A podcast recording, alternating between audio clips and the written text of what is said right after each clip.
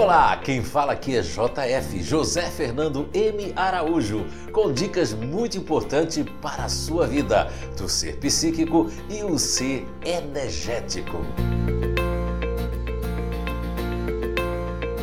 Olá, então estamos de volta com mais um podcast ainda da nossa série, a nossa programação natural e as programações adquiridas de cada grupo natural de inteligência. E hoje nós vamos falar do grupo natural de inteligência que nós nominamos como futurista racional. Isso mesmo. Mas antes eu gostaria de falar, eu estava aqui pensando, né?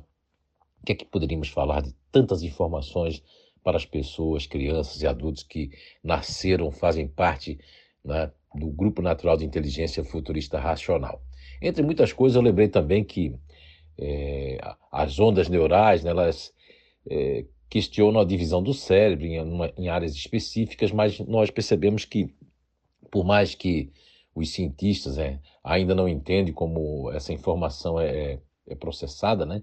Em qualquer organismo, seja no complexo cérebro humano, seja na, no verme humilde ali, no questão dos vermes ali, cujo sistema nervoso é composto por apenas algumas centenas de neurônios, e nós temos bilhões de neurônios.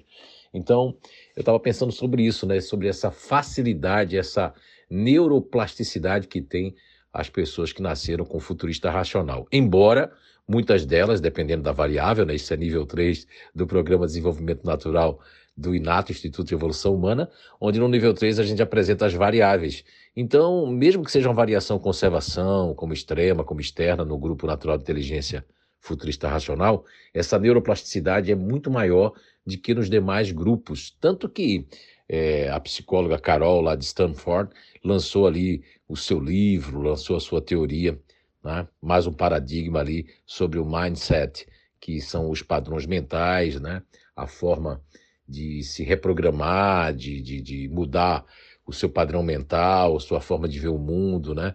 Enfim, e com de todos os grupos naturais de inteligência, o que mais consegue é, se enfincar porque nós temos os otimistas lá, mas é outra coisa, não tem nada a ver com isso que eu estou falando. Aqui a neuroplasticidade nas pessoas que fazem parte do futurista racional, ela é muito grande. Agora, na sua programação natural, o que consiste é, falando em outras palavras, né, é o cérebro saudável, logicamente, de uma pessoa que faz parte do grupo natural de inteligência futurista racional, é, tem memórias, né, pensamentos e comportamentos que surgem a partir assim dessas dessas atividades que eles têm, das lembranças. Então, o passado negativo, eles é, realmente é uma memória de curto prazo.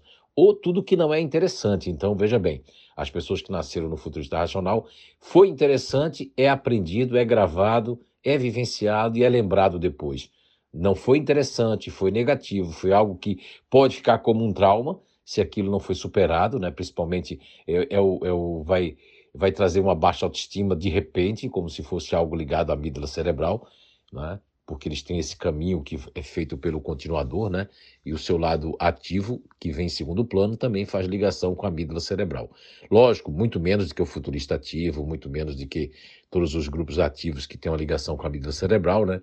Mais forte, do dispositivo de estresse, de, de armazenar, inclusive, memórias, porque a amígdala cerebral ela tem uma ligação no, no campo límbico, e esse campo límbico ele está entre o neocórtex cerebral e entre o cérebro reptiliano, e ele faz com que essa memória na, na, são memórias de perigos. Então, quando algo já começa a ficar para o futurista racional meio que parecido com aquilo, a amígdala cerebral, se não foi superada essa reprogramação, ela lembra e a pessoa sente um desconforto. Isso pode ser tanto psíquico quanto pode ser energético. Então é muito importante é, o futurista racional se conhecer muito, muito, muito completo, chegando a vários níveis mesmo de autoconhecimento, porque como ele está num, numa aula, num encontro, num programa, e ele só absorve o que é interessante ou que e aquilo que lembra na vida cerebral é como se meus ouvidos não quisessem escutar, é como se eu travasse os meus ouvidos para escutar aquilo.